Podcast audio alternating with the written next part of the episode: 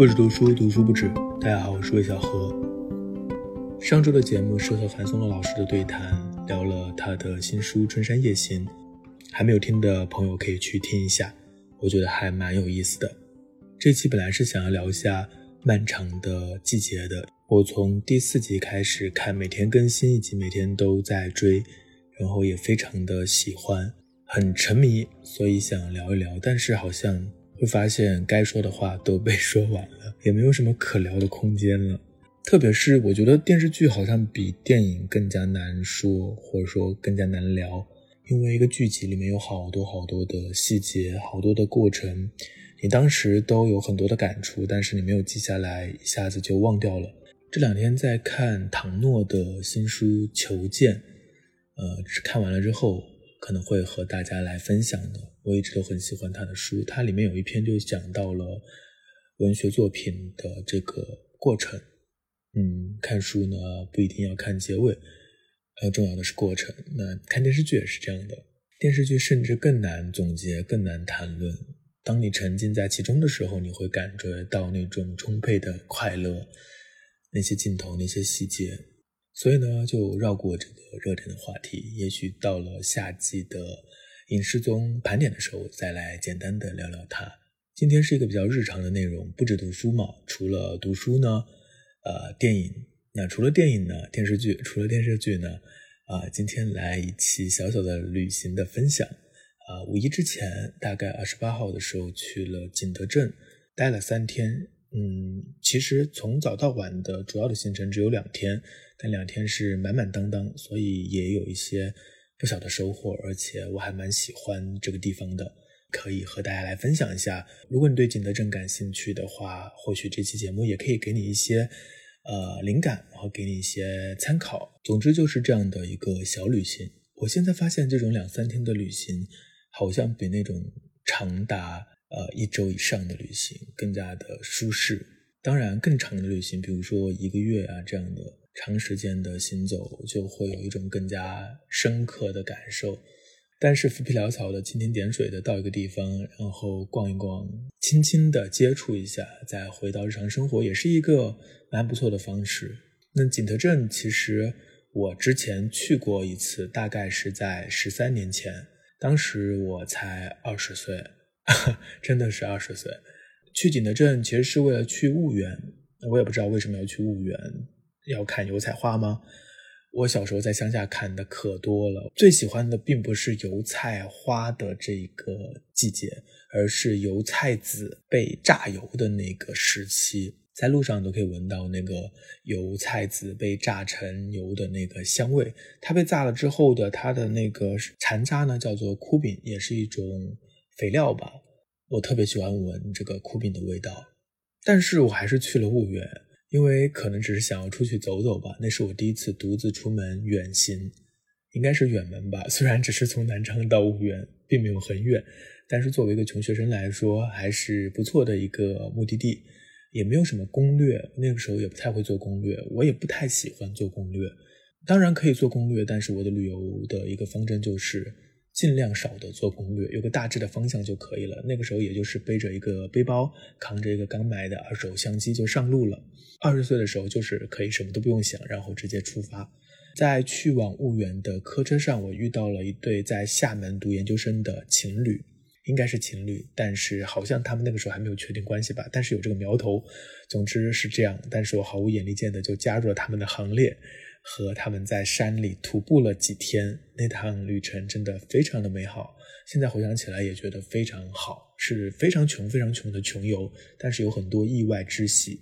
如果不是他们，可能我就不会去进行徒步，不会在夜里面在深山之中行进。那种感觉，你可以听到旁边的溪流的声音，看到天空中的月亮，真的太奇特了。我之后之后就再也没有过这样的旅行。因为好像你越长大，你的冒险精神就会越来越少。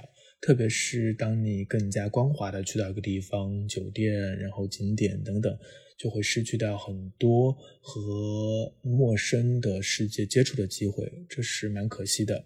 在那趟旅程的末尾，大概也是一个三到四天的旅程，我们又和一个阿姨结伴了，也是在路上遇到的。嗯，然后就和她一起搭车到了景德镇。我对那位阿姨的印象几乎已经完全没有了，但我记得她带我们去了好几个地方，那是我对景德镇的一些初步的印象。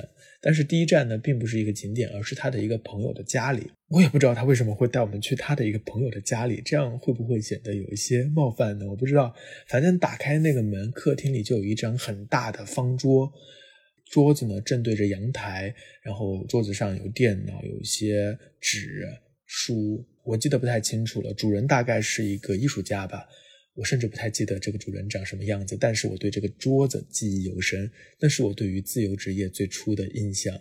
我一直都很想要一张那样的长桌，那样的大的桌子。第二站呢，就是去了三宝陶艺村，不知道我们是怎么去的，好像是一起搭车去的。那里有很多破碎的陶陶罐罐。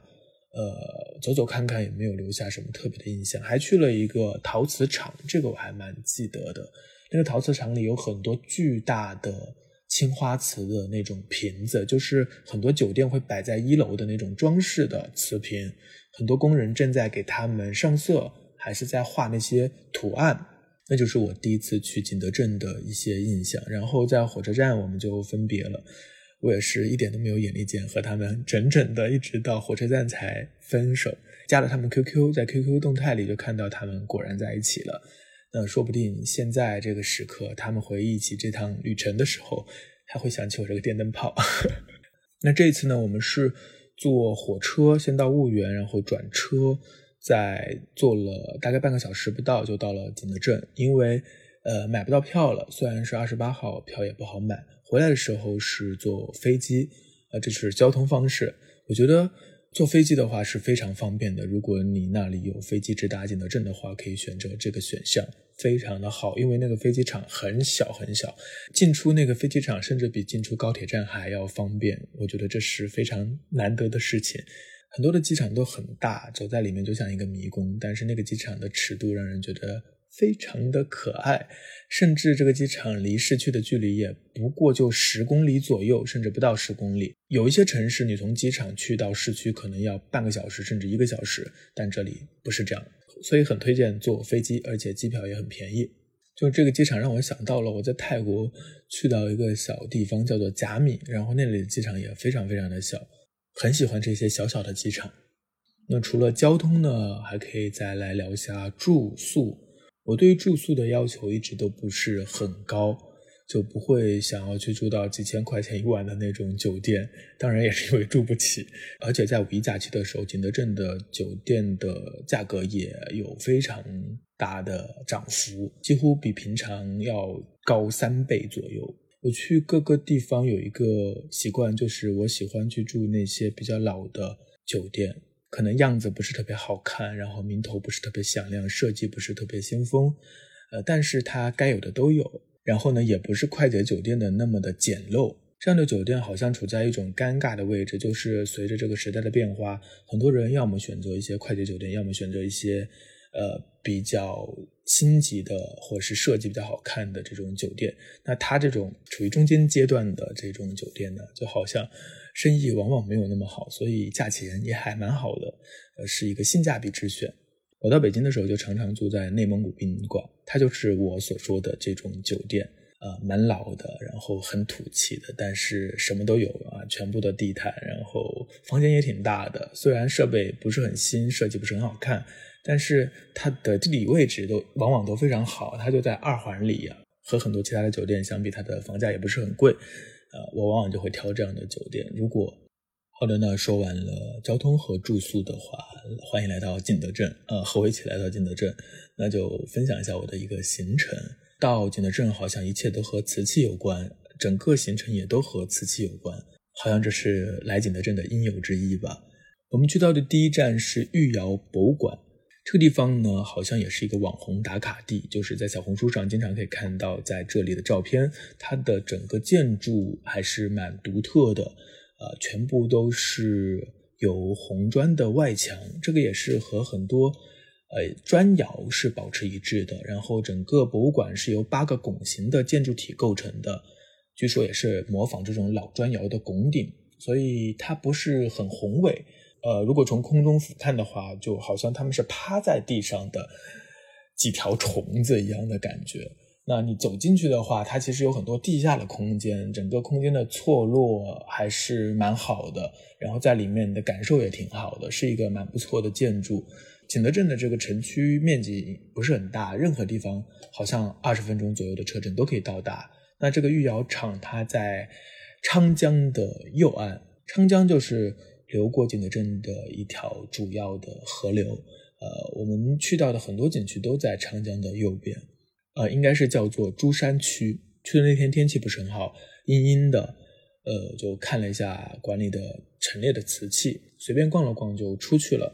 馆厅是挺大的，但实际上它展出的瓷器并不是很多，而且这个展品的质量呢，其实也没有特别高吧。好的瓷器，呃，当地的朋友说可能都进贡到。京城去了，或者看瓷器可以去故宫博物院看看，可能会更加的精品一些。走出来呢，其实这一个园区还是挺好看的，因为附近就有一个楼阁，它不是寺庙，它就是一个楼阁，大概有四层左右。然后旁边呢就是江西常常有的樟树，很大的樟树。从这个博物馆的门口望过去的话，那是一个坡，然后上面有草地，樟树就会挡住。一半的这一个楼阁，嗯，看过去是非常好的一个画面。虽然这是五一假期的开始，但是好像游人也不是特别多，也有很多人，但是没有到那种摩肩擦踵的，在网上看到的那种五一景点的那样的地步，所以逛起来还是挺舒服的。嗯，从这个山坡上，就是到这个楼阁的山坡上，就换一个视角，可以看到博物馆的这个建筑，然后同时走到这个楼阁的另外一面呢，就可以看到这个市区。市区的建筑都不是很高，然后中间呢又有一个塔，我不知道这个塔是什么建筑，它就比旁边的房子都要高。我拍了一张照片，感觉真的很好。呃，对了，我拍了蛮多照片的，虽然没有拍很多游客照，就是没有很多那种一看就知道这是哪里的那种照片，但是我还是拍了很多奇奇怪怪的角落。大家想看这些照片的话，可以去我的公众号“魏小河流域”，我昨天发了一篇这个行程的文章，里面有很多的照片，啊，我觉得还挺好看的，大家可以去看一下。如果你在这个玉窑博物馆走累了的话，就可以到旁边的一个茶室坐一坐。这个茶室也是这个建筑的一部分。你坐在里面的话，呃，其实只能望到外面的这个比较低的一块儿，因为它的建筑是在下面，就是接着地面这一块是空的，可以看出去。然后旁边就是一个水池，在外面就是刚刚提到的草地，所以这个感觉还是很好的。看，可以看到很多游人的这个行进的步伐，他们的腿啊，是另外的一种感觉。但是需要吐槽的是，这里的茶非常不好喝，可以说非常难喝。难喝到我这种并不懂茶的人都忍不住要吐槽，就还不如任何一家餐厅的那种普通的茶味。呃，但是好像景区就是这样，也没有别的办法。所以也许你可以不用来这里喝茶，但是可以到这里来走一走。如果不是像五一这样的假期的话，我相信人可能会更加少，可能就会更加的安静，整个的感觉也会更好。那下面一站呢是陶溪川，陶溪川离这个御窑厂也不是很远。陶溪川这个名字还真的挺好听的，它是一个创意文化园，呃，好像也就是这些年才创建，是一个比较大的这样的一个创意园。我刚刚去看了它的一个官网，里面就提到它是一个综合的商业体，里面有美术馆、有酒店、有饭店，还有很多的小店。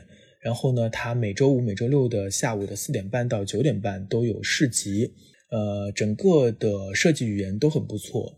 看得出来也是老厂房改造的，呃，很多的建筑呢也是以红砖作为元素来进行的，没有太多比较抢眼的或者说比较跳出来的建筑，整体都很和谐。然后那边有很多的树，所以走在中间感觉也很好。然后我们去的时候正好是下午，也赶上了市集，呃，逛了一下，这个市集还蛮大的，有很多很多的摊位，大部分都是以陶艺为主。可以逛很久，不过我感觉这个质量并不是很高。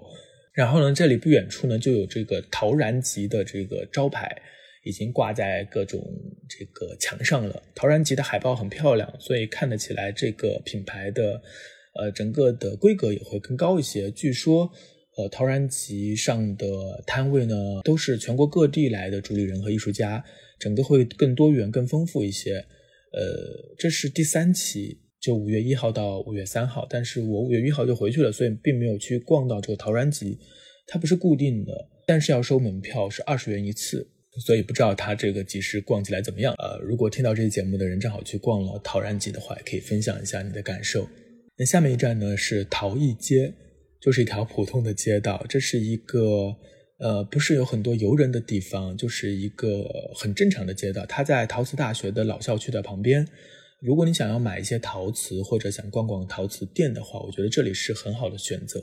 这里离陶溪川也不是很远，呃，逛起来的舒适度很高。我们是吃完晚饭在这里逛了大概一个小时，就在马路的两边，就全都是小店，各式各样的陶瓷店，然后有一些会卖一些呃茶具或一些木器。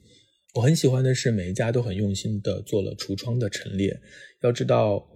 中国的城市的商店的设计是非常粗糙的，你知道有些地方它甚至把门头的这个名称全部都统一起来，看起来真就像做商事一样的，非常的令人头痛。但是这里的每一家店都很不一样，而且他们的橱窗设计都很不错。走进去的话，会发现他们每个店里的设计风格也都很不相同，所以进进出出，我们走了几十家店铺，都蛮有意思的。也是蛮难得的，很赏心悦目啊！我在景德镇买的第一个陶器，就是在这条街上遇到的，是一家叫做“月”的“悦”，就是愉悦的“悦”的这样的一家店。嗯，它和别的店不一样，就是这边的店呢，大部分都是景德镇的陶瓷，但是这是一家买手店，陈列的很多东西都是日本的陶艺师的作品。呃，我看中了一只碗，一只蛮大的碗，就像那种钵子，像那个法海的那种钵子一样的那么大的一个碗，但是是一个碗的形状，不是钵的形状。外面是黑色的，里面是一种绿色的，那个绿是深绿。呃，整体的感觉是比较粗糙的，但是摸起来感觉质感很好，我很喜欢，看上了就爱不释手，所以就踌躇了一阵，还是买了，因为它的价格真的还挺贵的。它的每一个货架上都会有一个陶艺师的照片和简短的介绍，然后这一个陶艺师可能就几个作品，呃，买了一个就会减少一个。他们好像有两家店，这是他们的新店，我也会把这个店的名字放在 show notes 当中，如果大家感兴趣的话，也可以去看一看。另外呢，如果你真的来到陶艺街的话，其实也可以去陶瓷大学的老校区里面走一走。呃，这个老校区的建筑虽然不是特别抢眼，也风格不是很强烈，但是和周遭的环境好像都挺统一的。然后里面也有很多的大树。嗯，以上就是第一天的行程。那第二天呢，也是马不停蹄去了很多的地方。第一站呢，就是去了乐天市集，又是一个市集，又是和陶瓷相关的地方。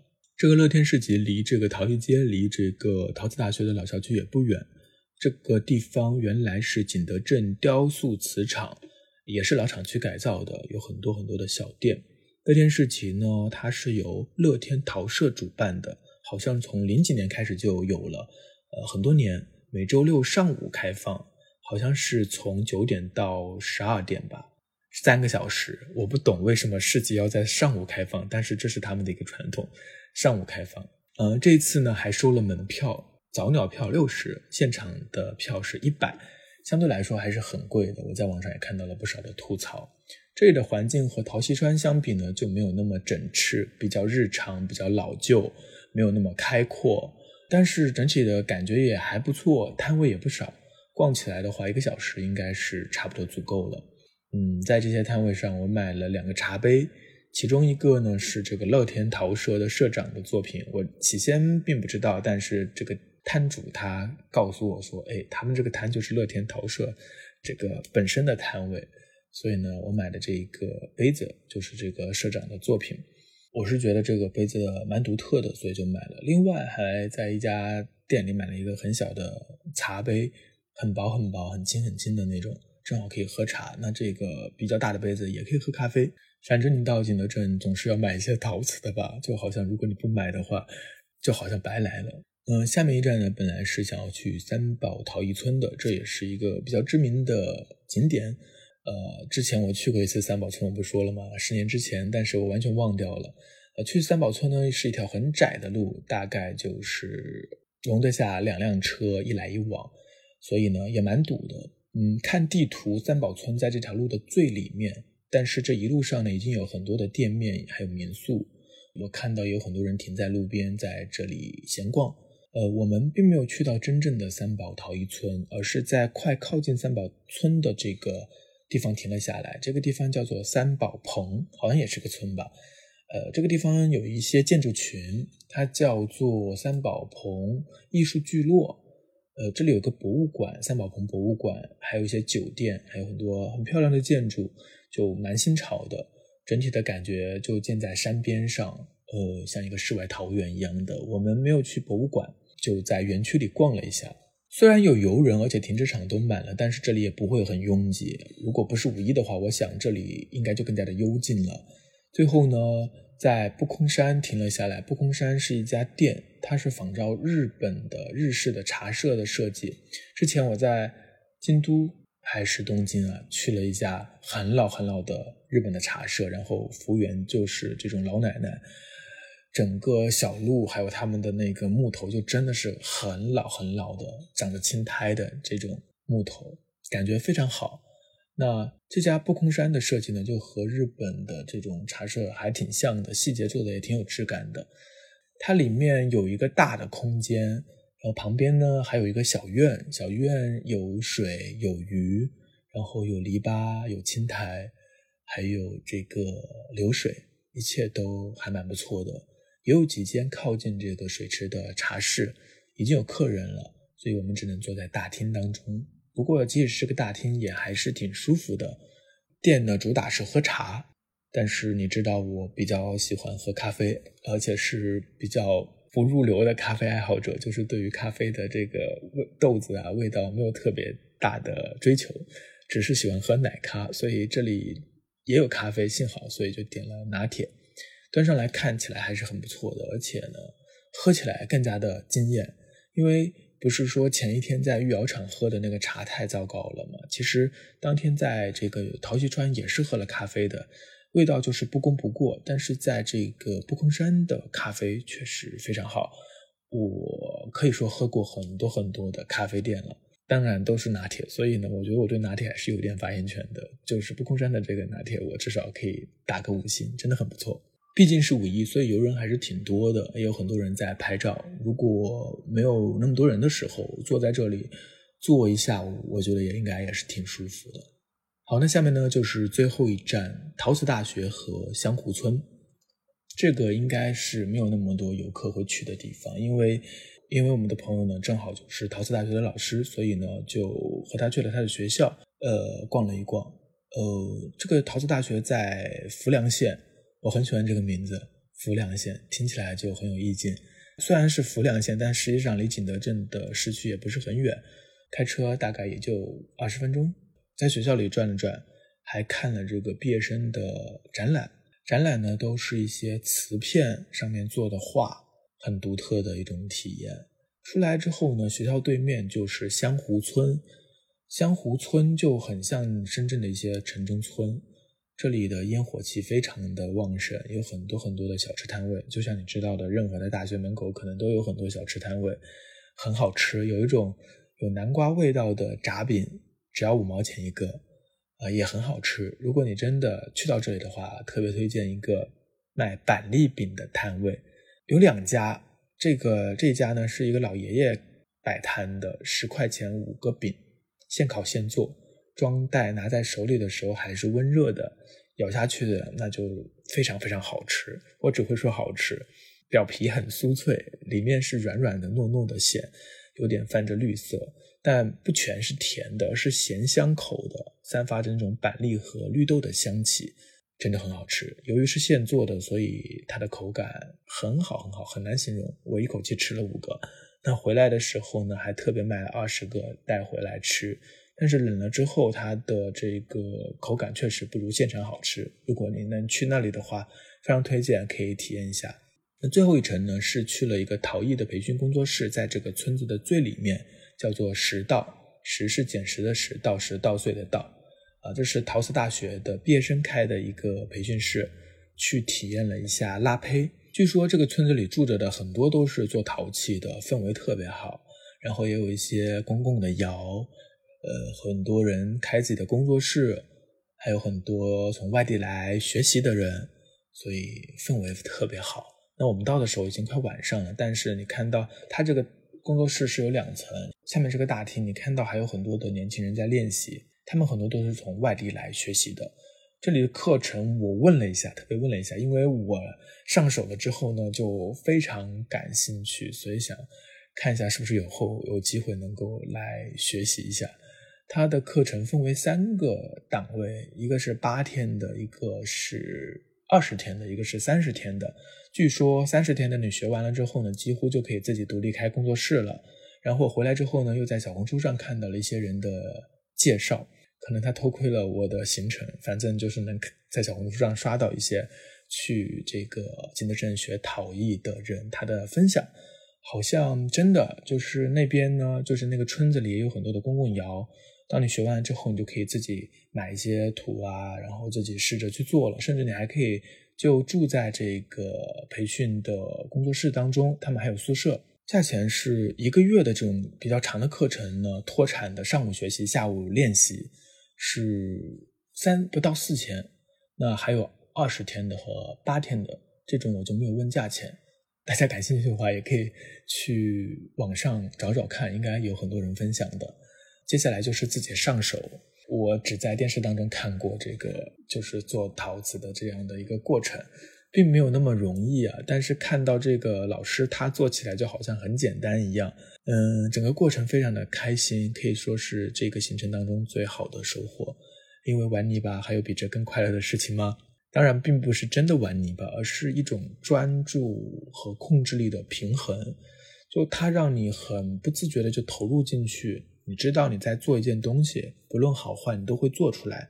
这种确定性是多么难得，多么珍贵。多么令人快乐啊！因为我们都知道，我们的很多事情都是没有结果的，然后你也不真的投入其中，所以动手去做一件事情，并且能够把它做出来，有一样成果，真的是很美好的事情。呃，所以体验了之后呢，真的好想找一个时间去那里学一学这个制陶的课程。而且我也很喜欢木工啊、陶瓷啊这些东西，就手做的东西，好像都带着一种比较原始的。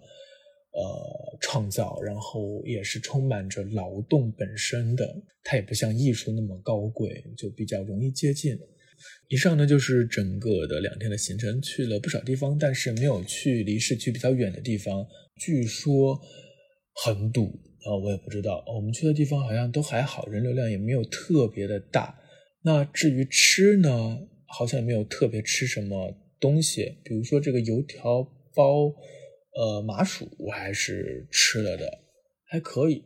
那像这个特色的冷粉也吃了，但是我觉得没有南昌炒粉更好吃。我还是喜欢江西的那种比较细的粉，它这个冷粉是很粗的，然后有半透明，不知道是用什么做的。那对于吃的一个具体的印象，就是当天我们晚上大概快十二点才到，然后和朋友一起去吃夜宵，就会发现。景德镇的人都不睡觉的吗？怎么快一点钟了？这个店还是灯火通明，而且他还开了分店，就在他这个主店的旁边，已经坐满了人。呃，很喜欢店里的一个鸡爪，但实际上其他的吃的就没有太多的关注，可能我也没有太多的去寻找吧。啊，最好吃的还是我的那个板栗饼。以上就是今天关于景德镇之行的一个简短的分享。很奇怪的，如果你去到一个地方，因为你是陌生的视角，所以一切都是新鲜的。你有很多东西可以讲，你有很多的感受，很多体验。但是如果你要我分享一下深圳，我可能就无话可说了，我根本就不知道有什么可以分享的。那还有一点值得一提的，就是这种小城和大城市的分野。这次的感受就是觉得这种小城的生活也挺舒服的。但是和朋友聊天又会觉得，其实小城有小城的这种禁锢，或者说这种矛盾啊，到处都是围城。不知道大家会怎么想呢？你是更喜欢在一个比较舒适的，然后也很有意思的这样的小的城市，还是去那种比较大的、光滑的、陌生的？你可以。泯然于众人，把自己藏起来的大城市呢？我想我现在还是比较喜欢大城市的，但是小城也未尝不可，因为只要你不待在你出生的那个小城就可以了。你可以去另外的一个小城，这样你就是一个陌生人，你也不用和那些固有的系统发生关系，是一个选项。如果你也做了这样的选择，比如说你从一个地方到了另外，比如说我去了景德镇啊，或是其他的小城市，呃，定居的话，或是常住的话，也可以分享一下你的经验和你的感受，我还蛮想听到的。那么今天的节目到这里就进入尾声了，不知道大家对于这样的闲聊、这样的旅行的简单分享。是不是感兴趣？那这样的分享也不会有很多的，不止读书嘛，总是要有一些书之外的内容。下一周可能就会回到一本书的分享，嗯，那本书是我在火车上看完的，大家可以期待一下。透露一下，它的作者是一个加拿大的作家，然后是一个男作家，是一本短篇小说集，而且它的评分非常高，是九九读书人的短经典系列当中的一本。好了。我相信大家应该已经知道是哪本书了。今天节目就到这里结束，那我们下期再见。